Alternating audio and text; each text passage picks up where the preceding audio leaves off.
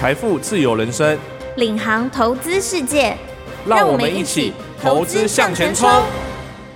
各位听众，大家好，欢迎收听由静好听与静周刊共同制作播出的节目《投资向前冲》，我是主持人黄世廷。今天呢，我们要来谈二零二四年买房攻略。来到我们现场的是资深记者马婉珍，婉珍好。Hello，世廷好，大家好，我是婉珍。好，二零二三年哈，这个房市的买盘哦，有出现停滞哦，也拖累这个前十个月六都买卖移转动数创二零一九年以来的新低哦。但好在新青安上路哦，让这个买气回温。面对二零二四年哦，我们民众啊，到底该怎么去买房？该如何去房市中捡便宜哦？婉珍呢，他也特别的专访四位重量级的房市圈的大佬哦，同时也向民众提出最切身需要的购物建议。那婉珍，我们一开始就想请问您说啊，嗯、这个二零二三年台湾房市的现况哈，这个买盘有出现停滞，这件事情是真的吗？其实我们在采访过程中，专家都说啊，就是二零二三年很诡谲多变哦。上半年的时候，大家都说这是春寒料峭，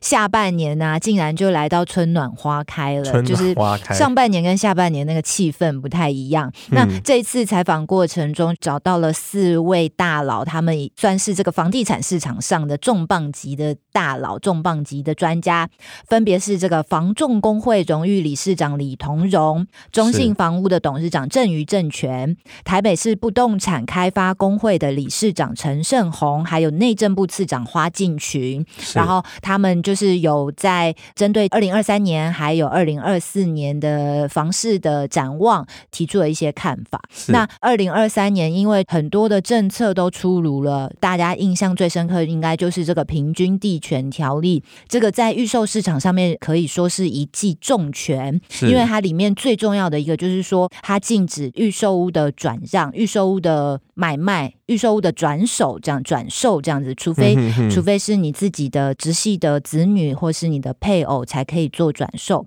所以这个在预售市场上很多的投资客啊都已经缩手，甚至转到成屋的市场去投资这样子。哦，所以说在二零二三年啊，这个预售屋市场是有受到压抑的。对。哦，了解。那如果我们回到今年来说哈，今年这个房市展望哈，专家他们会怎么看？今年是不是有些挑战要去面对？对，呃，其实今年呢、啊，可以从二零二三年下半年开始来看，就是说这个预售市场啊，大家都觉得说政府都在打压这个预售市场，包含平均地权条例跟囤房税的二点零，所以大家都往这成屋市场前进。尤其是下半年，就是有这个新青安的政策，就是青。年安心购屋成家贷款的新版，就是二点零版，可以让你贷款一千万，然后利率啊比公教人员还低一点七七五，以现在房贷利率来讲是地板价，然后又可以让你贷到四十年这么长，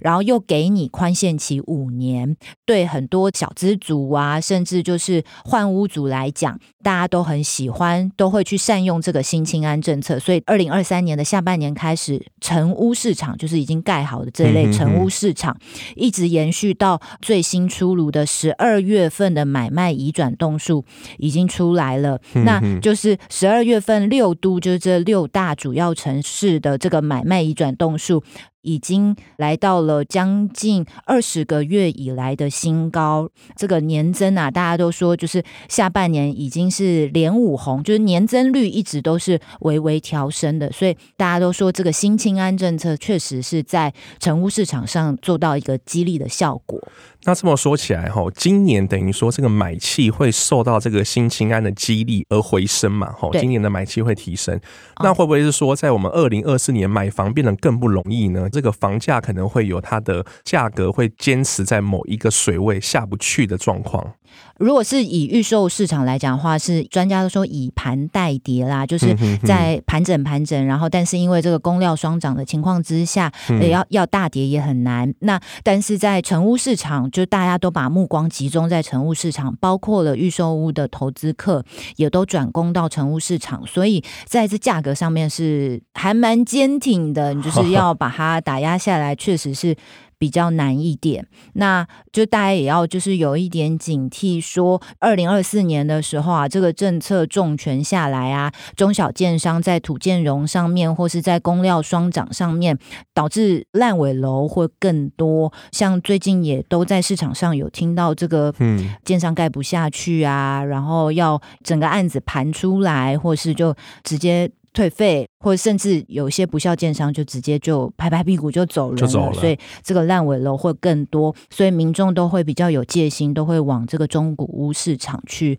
多看看、多比较。了解。那如果说对于今年二零二四年后想要买房的民众啊，嗯、或者是甚至是投资人来说哈，嗯、我们有什么建议哦？可以在二零二四年做一个比较好的入手。或者是可以搭配，比如说刚刚的清安政策等等等的方式，以及选择哪一区可能会最保值或 CP 值最高呢？呃，我们在二零二四年的时候，因为其实也看得出来这几年这预售市场的大涨，所以在同一个区域啊，这个房地产业者他就有统计说，同一个区域这个中古屋跟预售屋的价差越来越大，嗯、尤其越往中南部越大，所以就是还是。比较希望民众在选择房子的时候，可以以成屋为主，然后旧城区啊，就比如说。每个县市的车站附近，就是这一类的旧城区附近的中古屋，它的 CP 值是最高。虽然它的这个屋龄啊，或者说它的屋况相较比较老旧一点，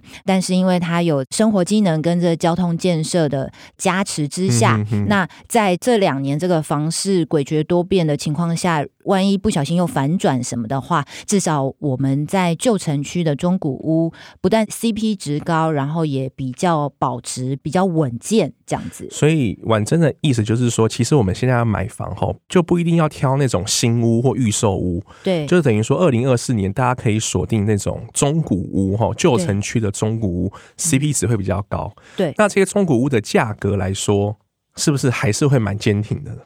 对，其实，在中古屋上面的话，旧城区它因为交通建设好，然后生活机能又方便，所以在价格上面也是比较降不下来。那但是因为最好的地方就是大家都说这个有这个史上最甜、史上最甜的政策就是这个新青安，所以可以善用这个新青安，因为它最高可以让你贷款一千万嘛，然后用一点七七五 percent 的这个利率去做四十年期，这个对于一般年轻的。小资族、小资家庭都是很好的，因为四十年期的话，不是每个年龄的人他都可以贷到。人的年龄它是依照不同的银行，它是有不同的限制。因为可能你年纪越大，你如果四十五岁来办四十年的房贷的话，可能银行就是会有顾虑嘛。啊啊，然后也会给你宽限期五年，所以这样算下来的话，跟你去跟一般银行去贷三十年啊，然后动辄两趴多的利率的这样子的房贷。的话，其实年省可以年省到将近三万块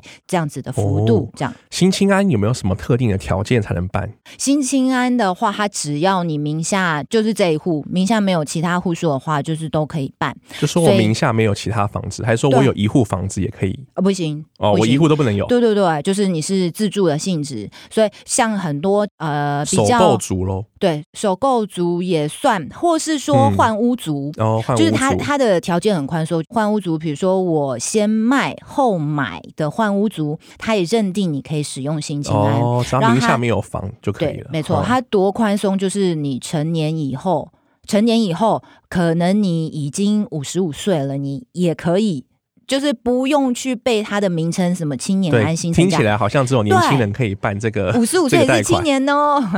就是说他的年龄条件很宽松，然后他的认定的自住的条件也，其实我觉得也还算宽松啦，因为他这个政策就是让我们买得起房子嘛，所以不管是换屋族，或是首购族，或是想要买房子的，都可以善用这个政策，然后去选择旧城区的，比如说像房地产业者就有统计出来说，我们台。北市啊，就是这下半年来啊，嗯、交易最热络的是大概一千五百万左右的小宅，尤其是遍布在万华区、大同区跟中山区，所以我是用这样子去推估出来说，嗯、其实大家可以。在这个旧城区的中古屋去找好的房子。那尤其像是万华区的话，它也有这个捷运万大线即将要通过，然后这个西区门户计划也在大同区啦、中山区这附近都会有一些新的重大建设去完成。了解，像刚刚婉珍有提到说，台北市有几个地方吼是去年那个成交屋量比较多的区域嘛吼。对。那我想请问吼，专家认为说吼，如果我们今年要挑 CP 值比较高的房子吼，有没有哪一些的区域啊，可以相对最保值，或者是说比较建议入手的地段吼？像您刚刚有提到说，包含这个旧城区嘛？对。那是不是有专家提到说，比如说交通建设旁边呐，或者是说，比方说这一区即将开发成从化区的地方？都是可以做入手选择的。对，就是刚刚世婷讲的，对，就是旧城区的附近，然后交通建设旁边也很 OK，像是那个三重的捷运先色宫站周边。嗯、那其实先色宫站或是这个三重站附近都是相较比较旧的中古屋。哦、那其实它也有一大片的从化区，里面除了预售屋之外，也有刚盖好的一些新城屋，这些都可以去做选择。因为这先色宫站呢、啊，就是在做一站之后。就可以去连接这新庄跟三芦地区，它就是一个捷运的转运站，还有企业总部聚落也会在这边带动就业机会。那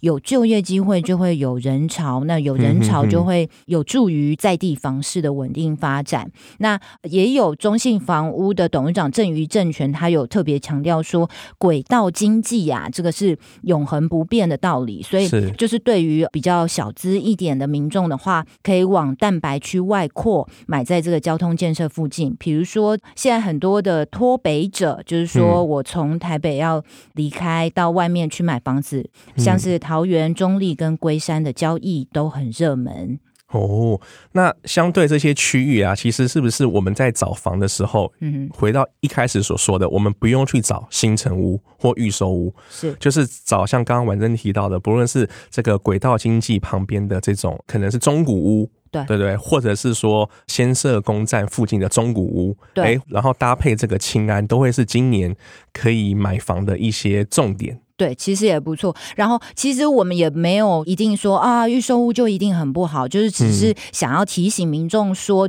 现阶段真的就是有一些比较周转上面比较不是那么好的中小型建商，所以真的觉得预售屋能够让你在现阶段的经济能够喘口气的话，那其实就是。比较建议民众说，就是选择大型建商，然后规模比较大，然后真正可以好好的把这个房子盖好。的，那不要去找基地面积好小好小，或者说它的基地是基林地小小的这样子，这个建商可能就是一案建商，或者说好像没有听过的建商，那就会比较稍微要提高警觉一点。大型建商有哪一些？婉珍是觉得哎。诶可以做参考的。其实我觉得上上市贵建商对都上市贵公司都不错，这样子哈。对，了解。哦、那我很好奇，像今年啊，是预售屋跟这种中古屋的价格哦，这个差距会有一定的趴数的差距吗？例如可能会差到。八折、七折，在房价上面来说，嗯，北部的话，呃，上次有看到统计的表格出来，北部大概也有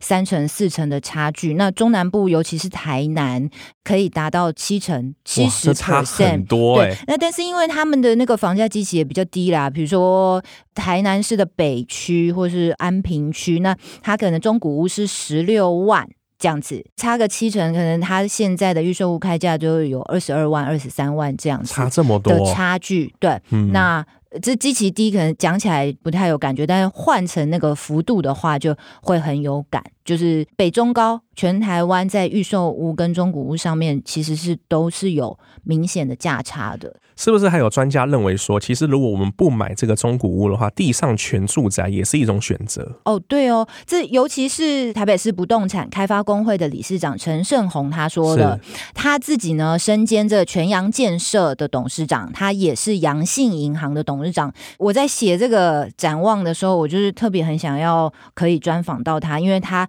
不但在金融界，然后他在房地产界，他都有所琢磨，就是他都很懂这一类的。那他自己就有承认说，确实这工料双涨的状况之下，嗯，我们的房价真的是回不去了。所以以现在可能刚进入社会、刚成立家庭的小资来说，选择这个地上权住宅也是可以先求有再求好的这样子的一个规划。那地上权住宅顾名思义就是说，我没有这块土地的所有权，我是地上的居住权，所以我在房价上面就会比周边的一般正统的住宅可以打个六七折，就会比较便宜一点。因为一般人听到地上权哈，会比较却步，就是因为觉得，哎，这跟我租房子有什么不一样吗？我一样是付房子的钱去买这个居住的权利嘛？那我租屋不是也是这样吗？那如果这样的话，我为什么要去买地上权住宅？但是有的地上权住宅，它是在交通很方便的地方，或者说它是在大都会区里面的。可能我们的国家他想要拥有这个土地的所有权，但是这五十年他先让这个开发商先去做开发，所以他在地段上面或是他在这个建设上面都是还不错的，就是会相较我们在找租房的时候，可能呃过个两年啊，现在房东有很多的规划啊，想要收回来了，或者说我要涨租了，现在涨租是司空见惯，就是太容易被涨价了。但是我们买了这个房子，那就表示说。我们是这个房子的屋主，然后又可以拥有这生活机能跟交通建设，所以还是有些许不一样。那地上权通常是几年啊？九十九年，对不对？五十年哦，五十年为一个单位就对了。对，对就等于说我五十年都是保持这样的资金水位嘛，哈，我就不会被调涨或是被降租，这样都不会嘛。对，没错。哦，所以它有它的优势，就是说我不用看房东脸色了。对，只是说哈，你要再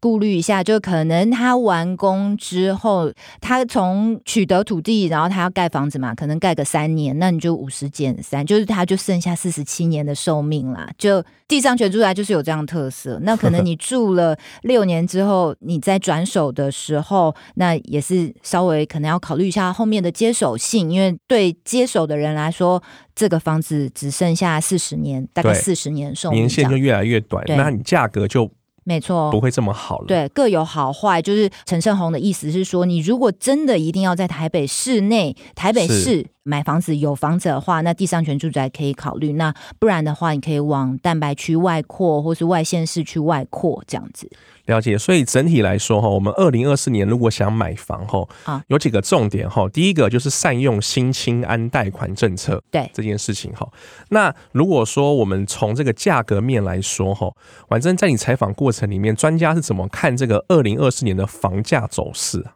二零二四年房价走势其实量还是说。多的那，但是价价盘整，甚至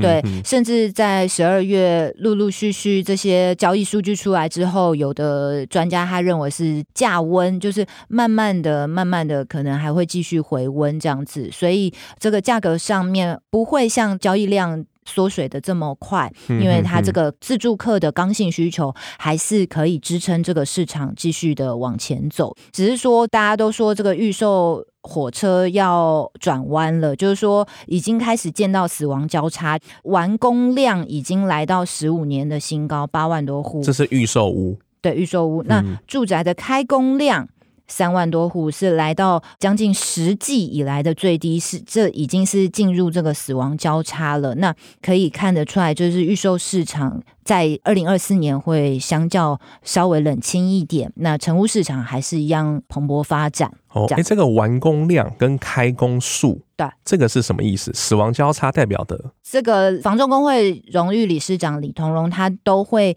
去统计这个实照完工量跟住宅开工数。嗯，那完工量就是说我这几年的完工，因为我建商他要完工盖好之后，再去向政府申请使用执照，那我才可以拉水电嘛。然后才开可以继续下去，所以就是会统计这个完工量有多少。李同荣他都会去用完工量跟开工数去看说，哦，进入了死亡交叉之后，价格就会历史循环来看的话，嗯、整个市场整个房市就会慢慢的反转下去。这样，哎，那这样听起来，今年的预售屋是不是价格也不太容易再上升了？对，没错。但是相对中古屋来说，预售屋还是偏贵啦。预售屋是偏贵，然后它是也有专家是说，预售的房价是以盘带跌，盘整盘整震荡这样子。所以整体来说，今年我们如果想要等这个房市下跌，吼，似乎机会还是不大啦。所以说，想要买房的民众，应该还是如果看到喜欢的，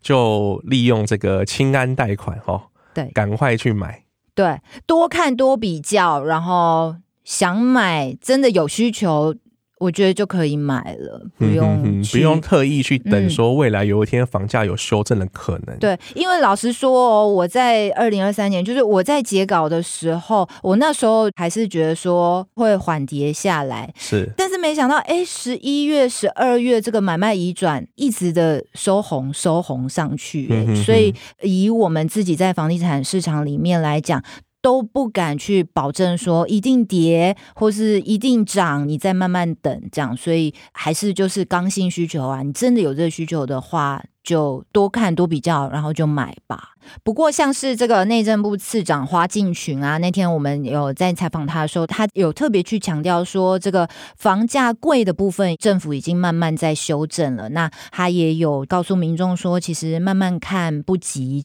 那其实我知道他的意思是说，也不要去想说这个政策重拳打下来，又是平均地权条例，又是囤房税二点零，所以立刻就会把，因为房地产它是一个。就像那个郑宇证券董事长说的嘛，它是一个大火车头，你要转弯或什么的，我不可能我重拳一打下来，马上就跌下来让你买。嗯、所以我想他的意思就是说，慢慢看不急，但是你真的有这个需求，或是你要结婚了，那只要多跟这些房仲，因为其实房仲现在也还是会需要一些客源啊来做一些交易，多跟他们做朋友，然后多多看房子，多比较，就会让自己成为专家。那当然，那个时候再买也不迟。了解，谢谢婉珍给我们的精辟的意见。吼，对于今年想买房的民众，吼，就如婉珍所说的，多看多比较，看到喜欢的就考虑。买下去，好，那今年的中古屋比预售屋可能更有折价的空间，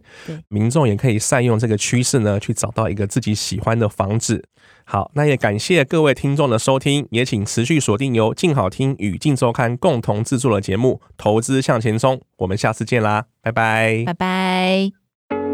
想听爱听，就在静好听。